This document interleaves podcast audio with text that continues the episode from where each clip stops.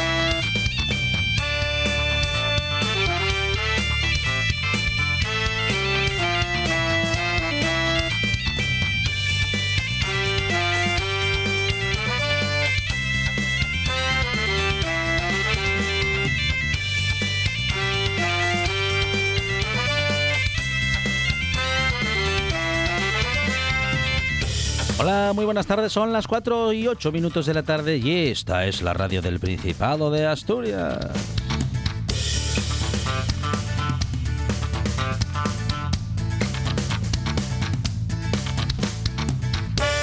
Comenzamos una buena tarde en la que hablaremos de una investigación que incluye a los jóvenes, sus deseos, su modo de ver la vida, su, visión de futuro. Vamos a hablar de una investigación del, eh, centro, Sofi- del Centro Reina Sofía de FAD Juventud. Hablaremos con Estribor Kurik.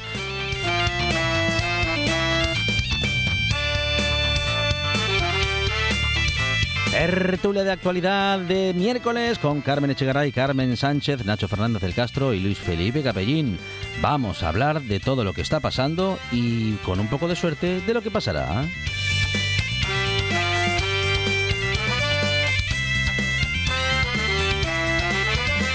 Hablamos de alimentación porque los miércoles hablamos de alimentos con Miguel Ángel Ureña, doctor en ciencia y tecnología de los alimentos.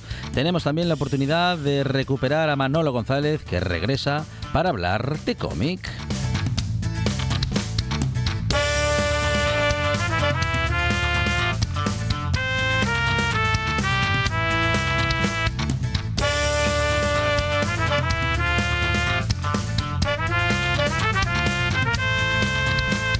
Nos vamos a la naturaleza con Amador Vázquez y tendremos también la ciencia y la divulgación de cosas interesantísimas que nos cuenta René Cruelle hoy con un descubrimiento que puede cambiar todas las teorías. René Cruelle y la investigación y los descubrimientos en la buena tarde. Todo ello gracias a que tenemos en la producción a Sandra González. Para cosas inexplicables de radio tenemos a Monchi Álvarez. En la puesta en el aire y búsqueda de archivos perdidos, Juan Saiz Pendá. Y en la presentación, servidor Alejandro Fonseca, que estará contigo hasta las 6 en esto que se llama La Buena Tarde.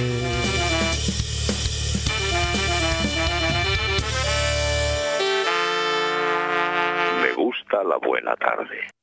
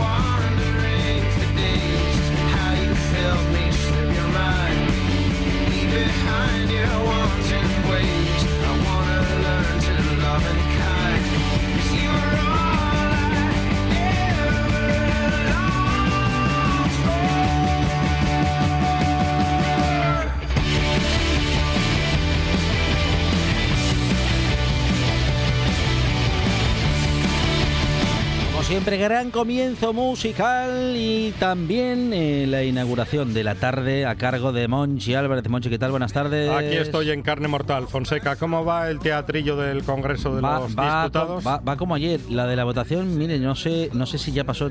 Ahí Sí, ya, no ya- le sé decir. ¿Pasó la votación? ya pasó la ah, votación. pues entonces. Hay que repetir el Está viernes. según lo previsto. El viernes se, se repite votación. Sí. De verdad que este y país... es el mecanismo, Monchi. el mecanismo. Pero el mecanismo habrá que cambiarlo algún día, el mecanismo. ¿no? Sí, ¿le parece? Esto es como la jornada de reflexión, Ah, que seguimos manteniéndola desde Sí. 1977. Sí, y ahora Que se pueden hacer cambios en un Claro. país, no pasa nada. Ya, ¿eh? ya, ya, ya. Bueno, ahora mucha reflexión no tenemos porque me- los medios de comunicación puede ser que paren.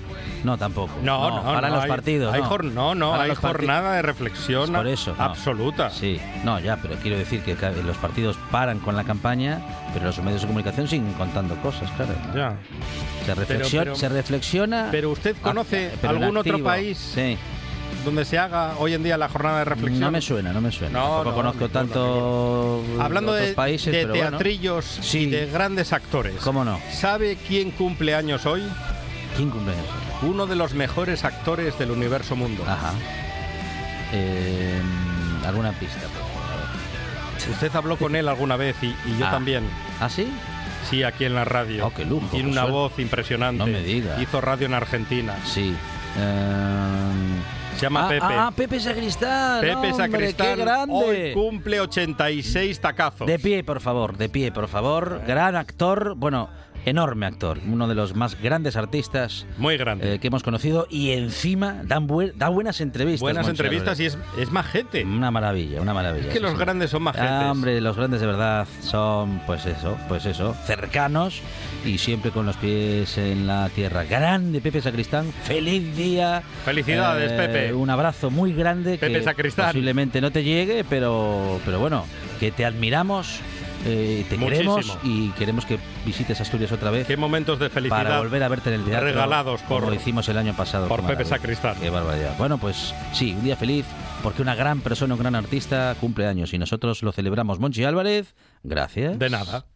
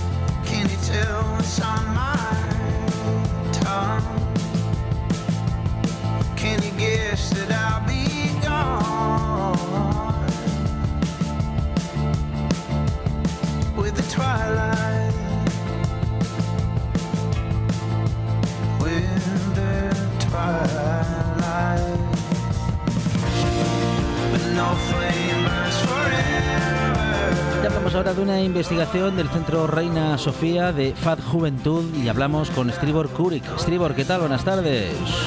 Hola, buenas tardes. Bienvenido a esta buena tarde. Bueno, un estudio que nos habla de los jóvenes y de todo lo que les pasa, de todo lo que les inquieta, en fin, de cómo ven la vida y de, bueno, pues de muchas cosas muy interesantes, como por ejemplo que la mitad, parece ¿eh? que este estudio nos cuenta que la mitad de los jóvenes, más del 51%, creen que pueden llegar a sufrir violencia sexual. Un 19% de los jóvenes de entre 15 y 29 años manifiesta tener relaciones sexuales sin protección o con riesgo de manera frecuente y también uno de cada cinco jóvenes afirma que ha conducido tras fumar, eh, bueno, pues alguna sustancia. Vamos a ir descubriendo un poquito, eh, bueno, pues este, este estudio y estos datos que sobre todo, más allá de las estadísticas, eh, nos cuentan, bueno, pues qué, qué pasa por la mente de los jóvenes estribor, qué les preocupa y qué les ocupa.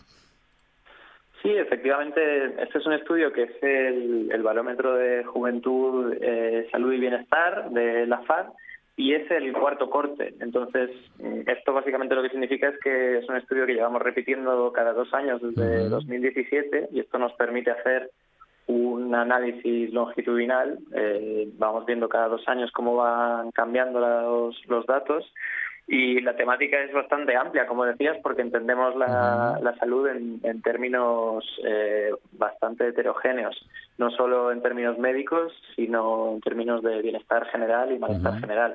Y uno de los aspectos que abordamos es el de la percepción del riesgo y, y los comportamientos de riesgo y la percepción de inseguridad. Entonces, eh, en ese blog que es sobre el riesgo es donde, donde aparecen estos datos que, que comentabas, que efectivamente pues llaman, llaman mucho la atención. ¿no? Llama mucho la atención el primero que dábamos, más del 51% de los jóvenes, es decir, más de la mitad, creen que pueden llegar a sufrir violencia sexual. Ah, Bueno, en, hmm. en este sentido habría que matizarlo porque Sí. son el 51,5% de las mujeres. En Ajá. el caso de los hombres es un 23,7%. Eh, Bueno, eh, Entonces que vemos que el, Te- porcentaje de mujeres dobla prácticamente Sí, al de sí. los hombres. en Te este agradezco la, la aclaración porque era mi próxima pregunta. Si, si este 51%, digamos, no, no distinguía entre hombres y mujeres, y claro, es, eh, es un dato relevante, claro que sí, la mitad de los jóvenes, de, de las jóvenes, claro, en este caso. Sí, sí, Eso sí, es. sí. Eso es, eso es. Bueno, ya. Eh, y bueno, ahí, ahí vamos a quedarnos, ¿no? Una, un dato, bueno, mm, muy preocupante, por decirlo suavemente. Sí, al final eh, es una muestra que, que nos permite evidenciar una, una realidad, ¿no? que, que la juventud cada vez es más consciente, sobre todo las mujeres, de que vivimos en una sociedad donde la violencia sexual existe, el, patriarcado existe y bueno, es eh, un riesgo que hay que tenerlo en cuenta. Esto no significa luego que, que impacte directamente sobre, sobre su vida, sobre sus comportamientos, pero eh, es una realidad que son conscientes del mismo. ¿no? Eh, ocurre algo muy similar con, con la inseguridad a la hora de contagiarse con eh, infecciones de transmisión sexual, donde también los porcentajes son similares. Prácticamente la mitad de las mujeres siente un alto grado de inseguridad y un 30% de los hombres más o menos. Y eh, se repite lo mismo con la posibilidad de tener un embarazo no deseado, donde también un 47% de las mujeres sienten una alta inseguridad y un 30% aproximadamente de los hombres también. Entonces, vemos como este tipo de riesgos vinculados a la sexualidad eh, son están muy presentes y son prácticamente los de los que más se evidencian en, en el imaginario colectivo sobre el riesgo, en el caso de la juventud. Bueno, un porcentaje muy alto de jóvenes que mm, eh, dicen no conducir, no, no hacerlo eh, tras consumir eh, determinadas sustancias. Un, ch- un 82% no lo hace. Eh, pocas veces o alguna vez dice haberlo hecho un 7% apenas y, bueno, pues a menudo, con mucha frecuencia, un porcentaje similar, un 8%. Am, bueno, este, este dato nos gustaría que el del 7% y el del 8,2 fuese cero, pero bueno, es una es un equilibrio bastante interesante teniendo en cuenta que hablamos, bueno, pues de jóvenes, ¿no? Que bueno, pues en fin, que se les a los que les suponemos prejuiciosamente eh, estar en una edad en la que pueden eh, acercarse a este tipo de experiencias.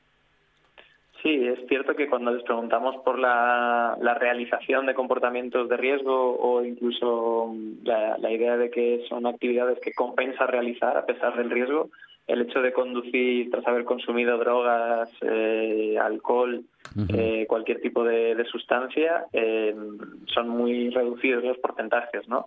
Si bien es cierto que la diferencia es también importante entre mm, eh, conducir tras beber alcohol y otro tipo de, de sustancias.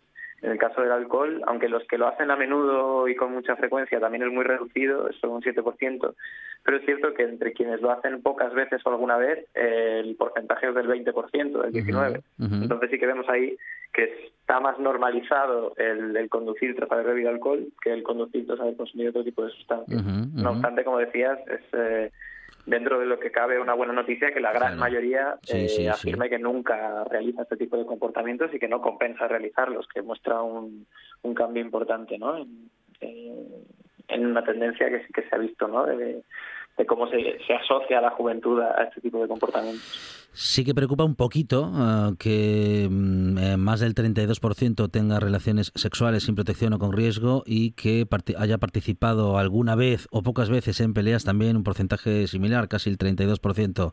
Ah, este dato, bueno, pues ya preocupa un poco porque nos queda un porcentaje, bueno, pues mm, similar, un poco superior respecto de los que nunca han tenido relaciones sexuales sin protección o con riesgo o de los que nunca han participado en peleas. En todo caso, eh, un porcentaje, mm, bueno, pues más allá o por encima del 30% para los que sí han participado alguna vez en peleas y para los que sí tienen relaciones, relaciones sexuales sin protección o con riesgo. Sí, efectivamente. Además, esta es una pregunta que, que hacemos haciendo referencia a los últimos seis meses, que todavía llama, llama más la atención. Eh, de los que no han participado en peleas o, o no han tenido relaciones sexuales con riesgo en los últimos seis meses, eh, en, en nunca eh, porcentajes de entre el 40 y el 50%. Sin embargo, eh, si nos fijamos en los porcentajes de, de jóvenes que lo, que lo han hecho a menudo o con mucha frecuencia, eh, prácticamente dos de cada diez eh, han tenido relaciones sexuales sin protección o con riesgo en los últimos seis meses y eh, casi un 10%, uno de cada diez, eh, ha participado en peleas, en peleas a menudo con mucha frecuencia. Y como decías, si se le suma, si se le suma el porcentaje de alguna vez, supera casi al, al 50%. Ujú. También en este sentido hay, hay diferencias muy importantes en, en cuanto a los perfiles, ¿no? Vemos diferencias importantes por género y por edad. Eh, por ejemplo, vemos claramente que eh, los hombres participan mucho más en, en peleas que, que las mujeres, prácticamente doblando el porcentaje. Y también, eh, no con tanta diferencia, pero también vemos que, que tienen relaciones sexuales sin protección con más frecuencia. Ujú, ujú. ¿Cuál ha sido la progresión respecto de 2021 a 2023? Claro, ahí tenemos un 2021 con la pandemia muy cerquita o incluso durante la pandemia. Eh, ha- han cambiado mucho las cosas a- hacia este 2023 y seguramente tendremos, bueno, pues un mapa aproximado porque la pandemia va quedando atrás, pero nos, no- nos ha dejado bueno, pues eh, muchos usos y costumbres modificados, ¿no? A partir de, bueno, pues de esa etapa. Sí, efectivamente se ve, se ve claramente el impacto de la pandemia porque además, eh, como decía, como esto es un estudio que se viene replicando desde 2017, sí que vemos cómo eh, entre 2017 y 2019 más o menos se observaba una estabilidad en cuanto a la realización de, de este tipo de comportamientos. En 2000 2021, tras la pandemia, hubo un aumento claro en cuanto a la realización de, de comportamientos de riesgo y también en cuanto a la sensación de que determinados comportamientos de riesgo compensan, como emborracharse sin perder el conocimiento o eh, conducir a mucha velocidad, por ejemplo, que en- nosotros asociamos este, este aumento a- en el contexto de incertidumbre de la pandemia. Una de las formas que había para enfrentarse a esta incertidumbre era al mismo tiempo relativizar el riesgo, eh, especialmente el riesgo que no estaba directamente relacionado con, con el COVID ¿no? y con la crisis sanitaria. Entonces, otro tipo de conductas que son eh, normalmente predominantes en la percepción del riesgo, eh, en ese 2021 perdieron un poco de peso en relación a, a otro tipo de riesgos que, que evidentemente estábamos sufriendo ¿no? como sociedad. Entonces, lo que ha sucedido desde 2021 ha sido una suavización de, de este pico. eh, se han reducido un poco los comportamientos de riesgo, pero siguen viéndose los efectos porque no han llegado a reducirse a, a valores anteriores a, a la pandemia. Eh, la única excepción se podría ver en, las afirmaciones de tener relaciones sexuales sin protección o con riesgo, que sí que han tenido una, una evolución bastante errática.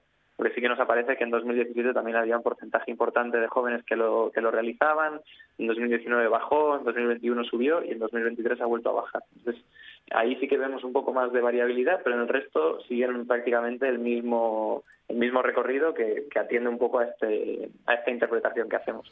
Bueno, datos muy interesantes que nos dejan, bueno, pues eh, luces y sombras, ¿no? En todo caso, pues tenemos bastante claro o un poco más claro eh, cómo, cómo van las cosas para los jóvenes, ¿no? Porque la pandemia les ha afectado muy mucho y son muchos los jóvenes y las jóvenes que hoy tienen, bueno, o acusan consecuencias eh, de aquellos días y de aquellas restricciones.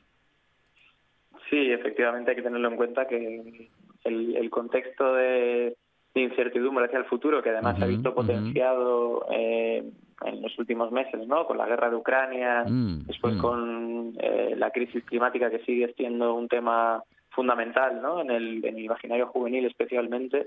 Eh, está transformando, digamos, la, el modo en el que la juventud percibe el, el, riesgo y en el que la juventud percibe su vida, ¿no? Eh, toda esta idea de la estabilidad que en generaciones anteriores se asociaba, pues, a, a una forma de empleo para toda la vida, uh -huh. eh, a la ausencia de riesgos eh, de, de, carácter global, ahora eso se ha resquebrajado un poco y, y esto lleva a la juventud, pues, a, a relativizar eh, o a enfatizar ciertos comportamientos que, que en otros contextos pues no, no se producían. Estribor Kurik, investigador del Centro Reina Sofía de FAT Juventud. Estribor, muchísimas gracias y un saludo desde la buena tarde. Muchas gracias a vosotros. Un saludo. En toda Asturias, RPA, la radio autonómica. Noche de Lobos. Tu lugar de encuentro con el rock and roll y el heavy metal en RPA. Todas las noticias, festivales, conciertos y mucho más os esperan en la manada. Noche de Lobos, la madrugada del domingo al lunes, de 12 a 2 de la mañana, en RPA. Todos los fines de semana tienes una cita con la gastronomía asturiana. Les Fartures, con David Castañón. Sábados y domingos al mediodía, en RPA. La Buena Tarde, con Alejandro Fonseca.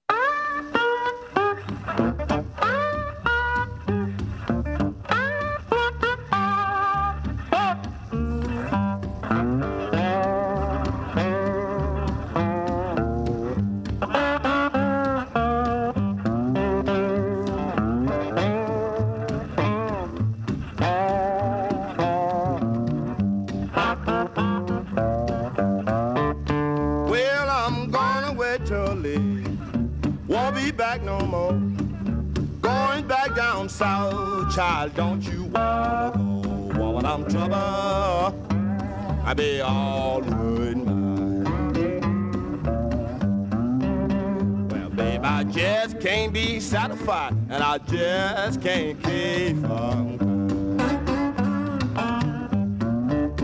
Well, I feel like snapping, pistol in your face. No tenemos tertulia de actualidad de miércoles o en día miércoles. Nacho Fernández del Castro se adelantaba y pensar en voz alta. Nacho, ¿qué tal? Buenas tardes. Estaba hablando sobre la música. ¿no? Claro, ah, muy bien, muy no bien. sobre nosotros. Carmen Sánchez, ¿qué tal? Bienvenida. Muy bien, buenas tardes. Carmen Echegaray, ¿qué tal? Hola, buenas tardes. Y chicos. Luis Felipe Capellín, bienvenido. Muchas gracias. Bueno, tenemos debate de investidura que continúa. Bueno, que hemos tenido dos días de debate, un día de votación hoy, la primera de, bueno, pues de, de todo este debate de investidura al que el Partido Socialista o el representante del Partido Socialista ha definido de otra manera, de una manera diferente, ¿no? Porque lo que era el candidato a la presidencia, pues lo ha descrito como el candidato al líder de la oposición. Y esta fue justamente la primera sorpresa que daba este debate, porque todos esperaban, eh, compañeros compañeras, que hablase el actual presidente, el actual presidente, vamos, en, funciones en este caso, pero lo ha hecho otro representante del Partido Socialista, ha sido una sorpresa, algunos la han aprobado, otros, bueno, pues no tanto, pero en cualquier caso, estas han sido algunas de las declaraciones, por cierto, bastante polémicas. Señor candidato a jefe de la oposición, ha trufado usted su discurso de unas cuantas frases revestidas de solemnidad. Una para mí ha destacado sobremanera. Fuera de la Constitución no hay democracia. Pues señor Feijó, si fuera de la Constitución no hay democracia, llevan ustedes camino de cinco años fuera de la democracia en este país.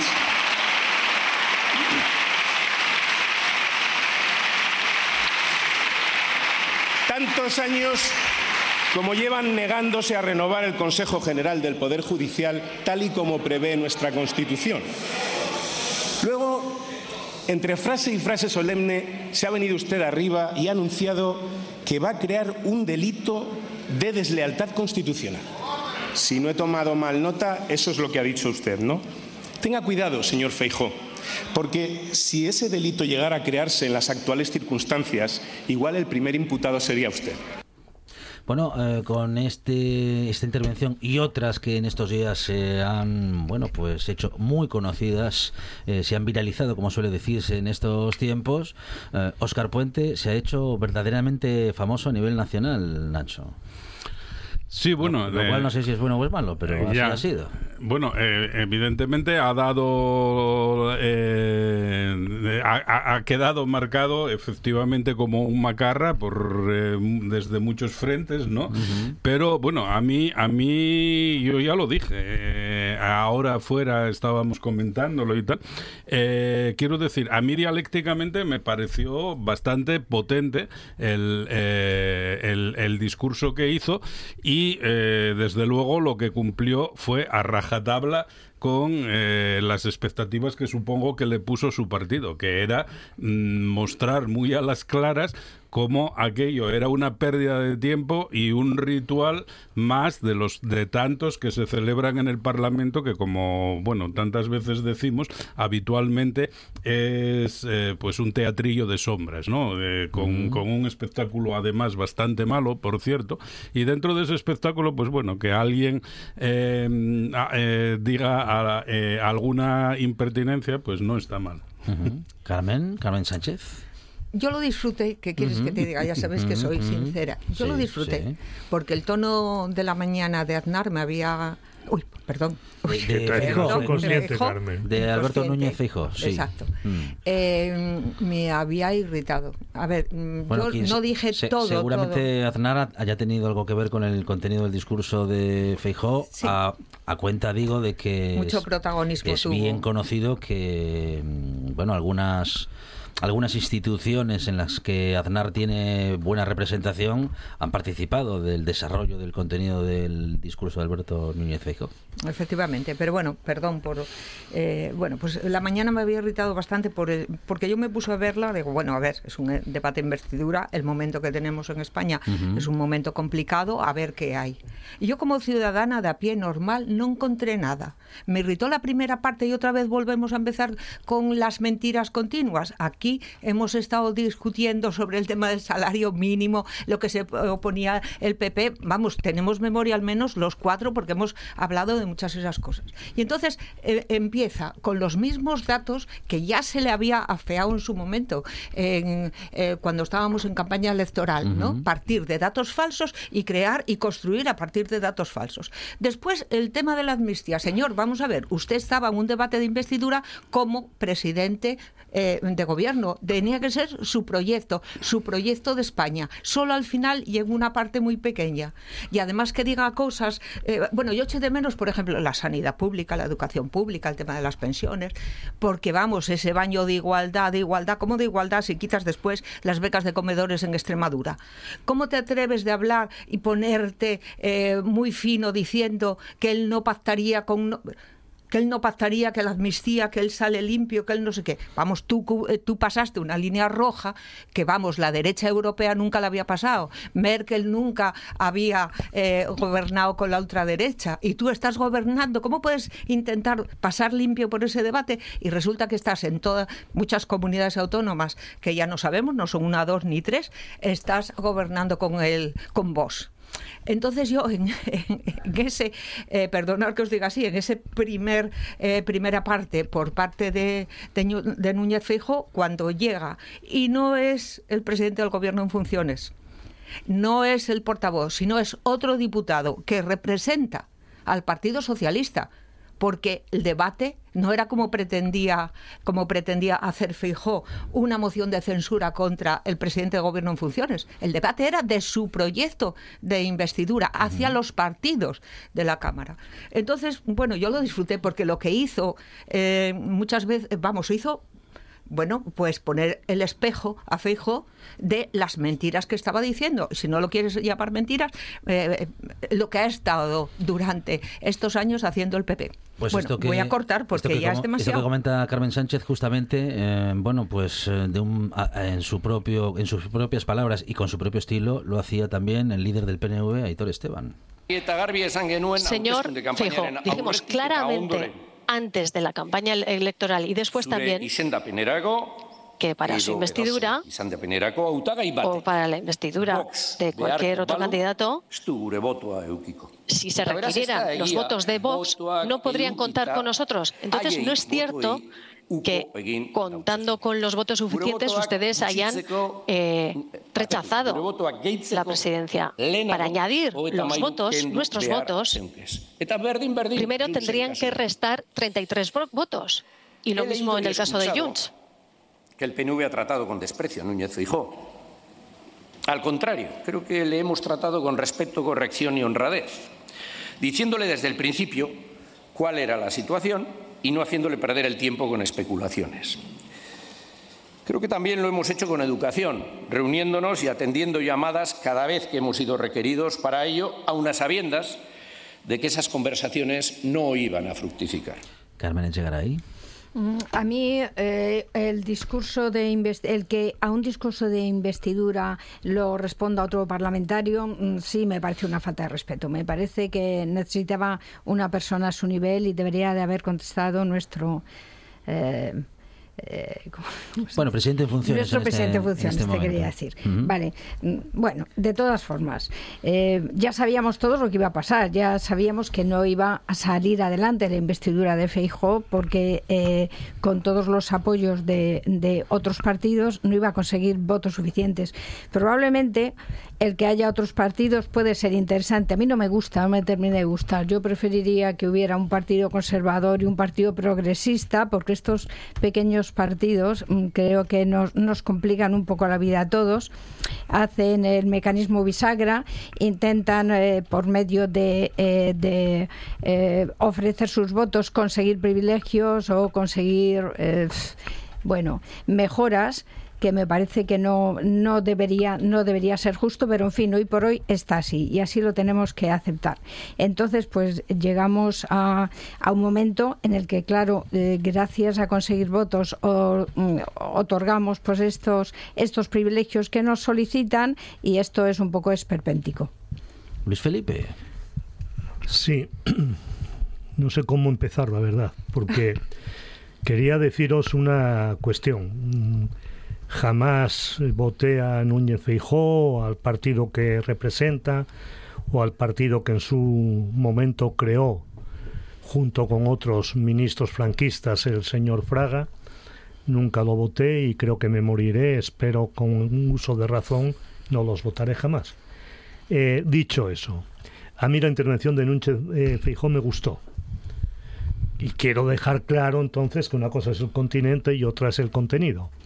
Eh, Núñez Feijó lo conocía exclusivamente de los debates con Pedro Sánchez en el Senado, después eh, con su aparición ya en la campaña electoral y con su aparición post elecciones y nunca me pareció un eh, no sé un orador brillante un hombre con capaz de transmitir bien las cosas las mentiras que decía se le notaban mucho y yo creo que esta vez se le notaron menos. Sigue diciendo mentiras, pero se le notaron menos. Quiero decir que a mí eh, Núñez Feijó me pareció en este debate, tanto ayer como hoy, eh, una persona que me sorprendió agradablemente como diputado, como, como un hombre que es capaz de hablar en público sin trabarse, sin eh, contradecirse eh, en dos minutos, etcétera.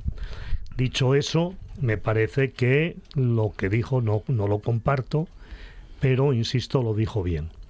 Eh, la otra cuestión, a mí me parece perfecto, faltaría más, es como si en un partido de fútbol alguien de un equipo eh, pretende hacer la alineación del otro. A mí me parece muy bien que el Partido Socialista determine quién va a defender su posición, sea este un, un portavoz ad hoc, es decir, solamente para esta cuestión o lo que sea. De todas formas, cuidado, o sea, no estamos hablando de un Mindundi, estamos hablando de un hombre que fue alcalde de Valladolid, que mm, eh, se enfrentó a varios procesos electorales, eh, eh, de unos salió de una manera, de otros de otra, pero es un hombre sin ninguna duda, con un peso político detrás. Y quiero señalar esto porque uno de los grandes problemas que yo creo que existen en España es que como los medios informativos, abro un paréntesis, recuerdo ahora a Francisco Carantoña, director del diario El Comercio de Gijón durante muchos años, que cuando surgió un periódico deportivo que se llamaba el diario AS, solamente había uno en España que era marca, sale el diario AS y la gente futbolera, deportista y demás eh, se sintió muy contenta, ¿no? Ahora vamos a tener. Y recuerda a Carantoña que dijo, es un periódico de Madrid y las noticias siempre las que van a tener peso son las de Madrid. Quiero decir con esto que aquí da la sensación que solo los políticos y políticas que están en Madrid y que tienen, por tanto, una mm, eh, cobertura por los medios informativos que están en Madrid, mm, da la sensación que son conocidos. Y no, yo conozco políticos de altura y políticas de altura, aunque sean pequeñas de estatura, muchas y muchos, en Galicia, en Asturias, en Cantabria, en el País Vasco, en todos los sitios, pero que no se conocen en el resto de España. Entonces quiero decir que este hombre, Feijó, quizás no lo conocía, gente del PP quizás no lo conocía, pero en España y sobre todo en Castilla León era un hombre eh, muy conocido. Dicho eso, y acabo. Eh, lo que echo de menos, o lo que echo de más. Pienso que esto, una vez más, una vez más, es una representación teatral. En esa representación teatral hay buenos y malos. Eh, yo comentaba antes de estar aquí con el micrófono delante, si nosotros cinco vamos a ver una película, estamos ahí sentados y sentadas en la misma fila, vemos la película y antes de que se empiece el argumento y demás, vemos a los actores y decimos, este es el malo, sabemos que es el malo y acertamos, Acer- sin ninguna duda, acertamos quién es el malo. Aquí, claramente, antes de empezar, ya sabemos quién es el malo. Lo tenemos clarísimo. Entonces me parece que es un, un insulto más a la inteligencia de la ciudadanía. Yo creo, venía pensando ahora mismo, eh, leía una noticia esta mañana que el índice de personas sin hogar en España subió un 20% en dos años. Un 20% en dos años. Y leía en el New York Times, lo leo en castellano, pero lo leo todas las semanas, que ahora mismo en Nueva York hay 100.000 personas sin hogar. De tal manera que están pensando en poner en Central Park tiendas de campaña para que la gente pueda dormir. Pero no solamente es Nueva York, es San Francisco y un montón de ciudades. Y aquí siempre se dijo que lo que ocurría en Estados Unidos en 20 años iba a ocurrir en España. Ya no necesitamos 20 años. Lo que ocurre en Estados Unidos en dos, tres años está ocurriendo aquí. De hecho, ese 20%. Bien, no se les ocurre ni una sola, ni una sola palabra, ni a unos, ni a otros, ni a otros, ni a otras, ni a otras, ni a otros, ni una sola palabra de esos problemas.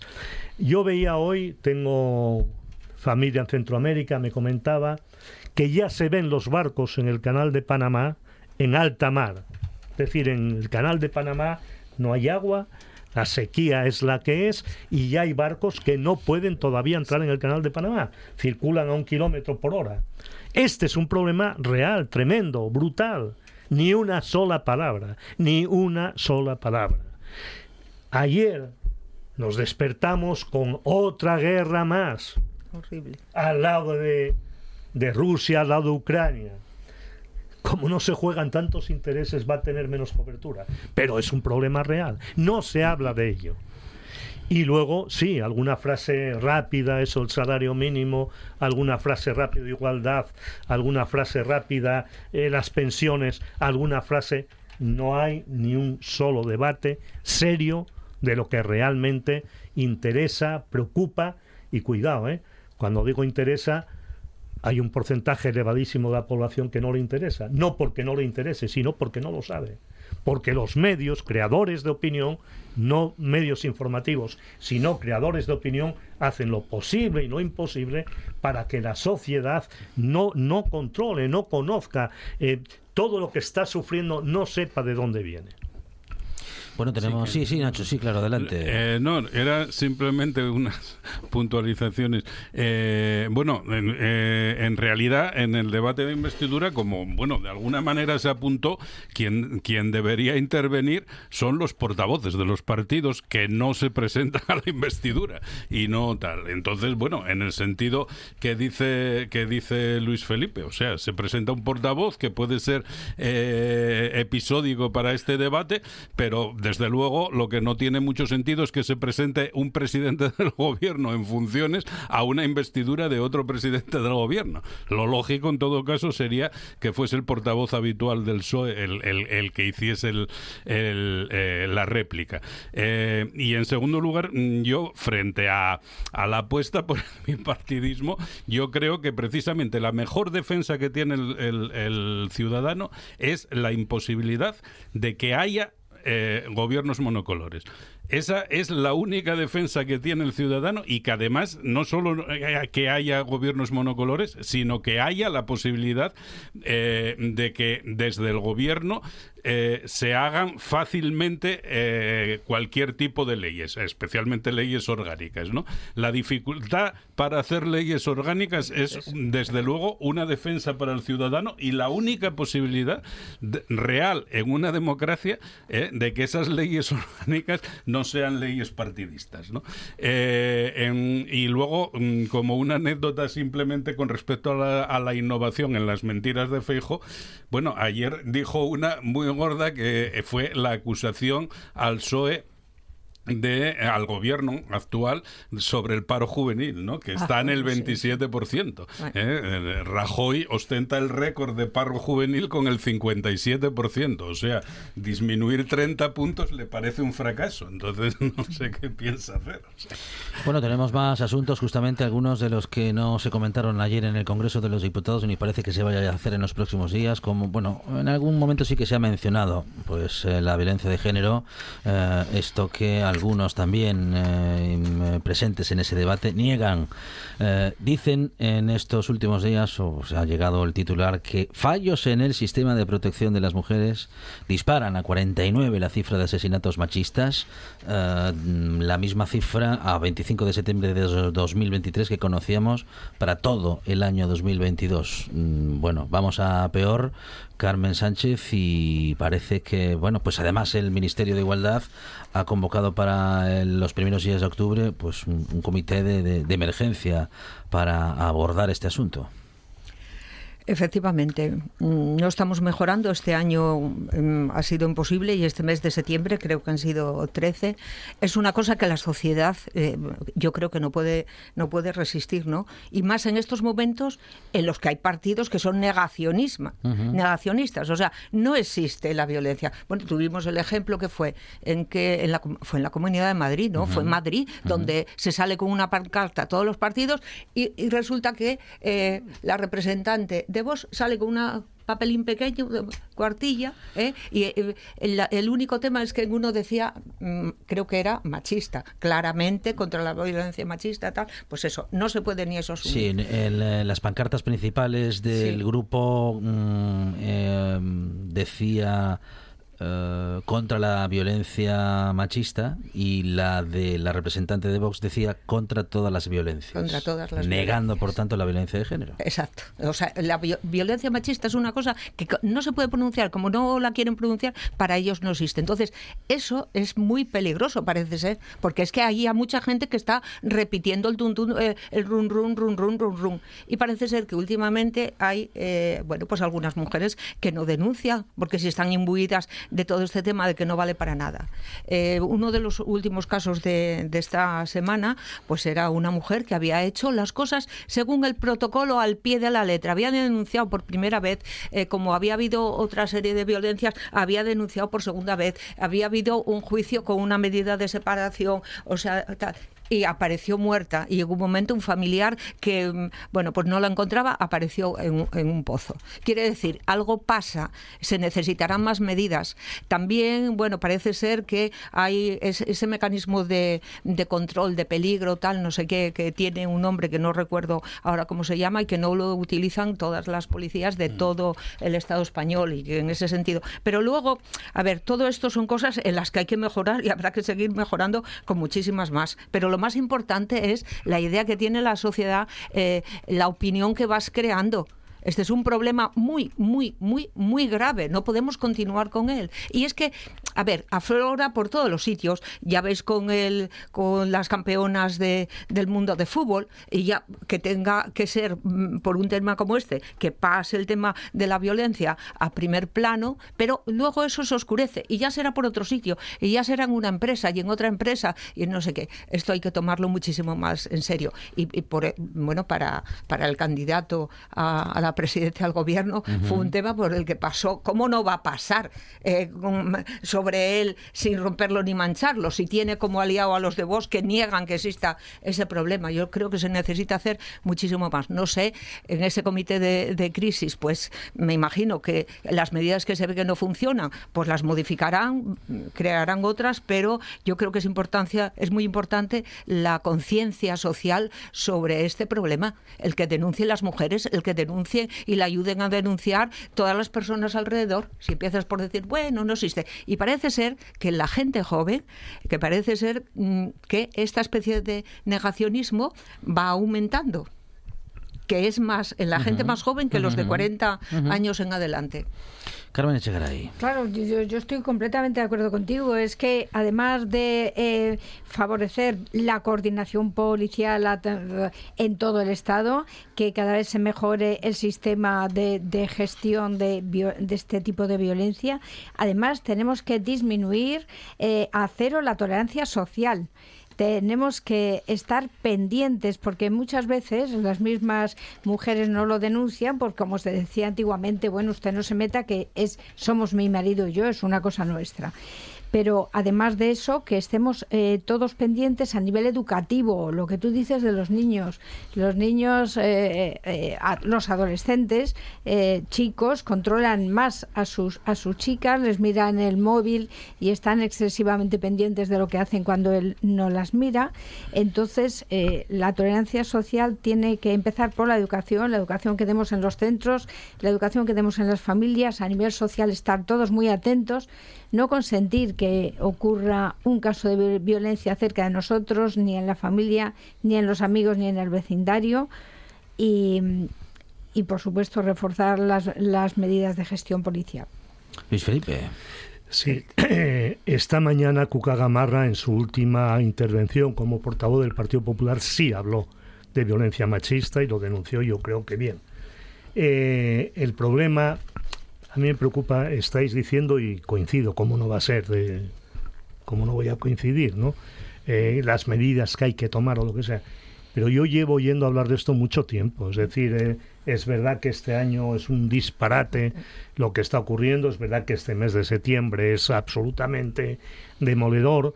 Pero llevamos mucho, mucho, mucho tiempo ya hablando de la violencia machista, de que hay que acabar, de crear eh, comités, eh, comisiones, lo que sea, de estas cosas. Y yo creo que no se acierta. Y no se acierta primero, porque hay un montón de canallas.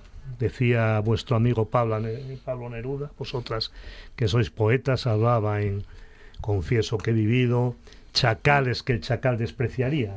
Desgraciadamente tenemos chacales en esta sociedad que el chacal despreciaría. Esos chacales son los que ejercen la violencia, los que matan, los que mm, hacen auténticas barbaridades con, con las mujeres. Eh, y como digo yo al menos, que ya tengo mucho más pasado que futuro, desgraciadamente, eh, conozco eso, montón y montón de declaraciones, de momentos, de movilizaciones, y sin embargo no se acaba de, de resolver el problema. Yo no sé cómo, no- yo no tengo la, la varita mágica ni la piedra filosofal para decir se resuelve de esta forma. Eh, sí me parece muy importante, por eso hago alusión a ello, que Cuca Gamarra hoy, es decir, que el Partido Popular claramente pese a tener 33 votos ahí que necesitaba, haya sido capaz de decirlo. Eso me parece importante y pienso que en esa línea es en la que hay que trabajar, pero, insisto, yo creo que desgraciadamente, porque estamos hablando de un problema que ni es exclusivamente español, ni es de una clase social frente a otra, ni es de unas personas con un elevado nivel intelectual o con muy bajo nivel intelectual, no es un hecho que ocurre con personas con una gran cultura, con personas con una cultura mínima. Es decir, ocurre, ocurre porque hay, como digo, chacales que el chacal despreciaría. Y yo, desde luego, eh, no tengo la respuesta. Sí apoyo, sí tengo claro que cualquier medida, por muy pequeña que parezca que se dé, siempre contará con mi apoyo. Nacho. Bueno, pues nada, para ser muy rápido, que pues muy, muy largas las intervenciones. Nada, el, eh, simplemente apo- apoyar eso. O sea, eh, lo que parece muy claro es que efectivamente el problema es un problema social y por lo tanto el enfoque debe ser un enfoque social. A mí siempre, como ya lo comentábamos Carmen y yo muchas veces, siempre me pareció muy sospechoso cuando se le echan todas estas cosas encima a la educación, como si fuese la educación formal la que tiene que solucionar estos temas. Evidentemente es un tema de educación, pero no de educación formal, sino más bien de educación no formal y de educación informal sobremanera, ¿no? Que son las que hace la sociedad ¿eh? y, donde efectivamente hay que caminar hacia esas políticas eh, de tolerancia cero, ¿no? Eh, y luego, por otra parte, pues también habrá que mejorar los mecanismos porque efectivamente todos los expertos coinciden en que las medidas de separación hasta ahora están siendo más o menos brindis al sol y casi voluntarias para, para el sujeto eh, agresor, ¿no? Eh, por lo tanto, habrá que hacer medidas de contención de otro tipo, de control, etcétera, etcétera, que además, bueno, están por ahí, ¿no? Institucionalizadas de alguna manera, ¿no? Bueno, pues el debate seguiría, pero no tenemos más tiempo. Llegamos a las noticias de las 5 de la tarde y al final de esta primera hora de programa, Nacho Fernández del Castro, Carmen Echegaray, Carmen Sánchez y Luis Felipe Capellín, como siempre, muchas gracias por pensar en voz alta en esta buena tarde. Noticias de las 5 de la tarde, tras lo cual esta buena tarde sigue y qué buena música tenemos.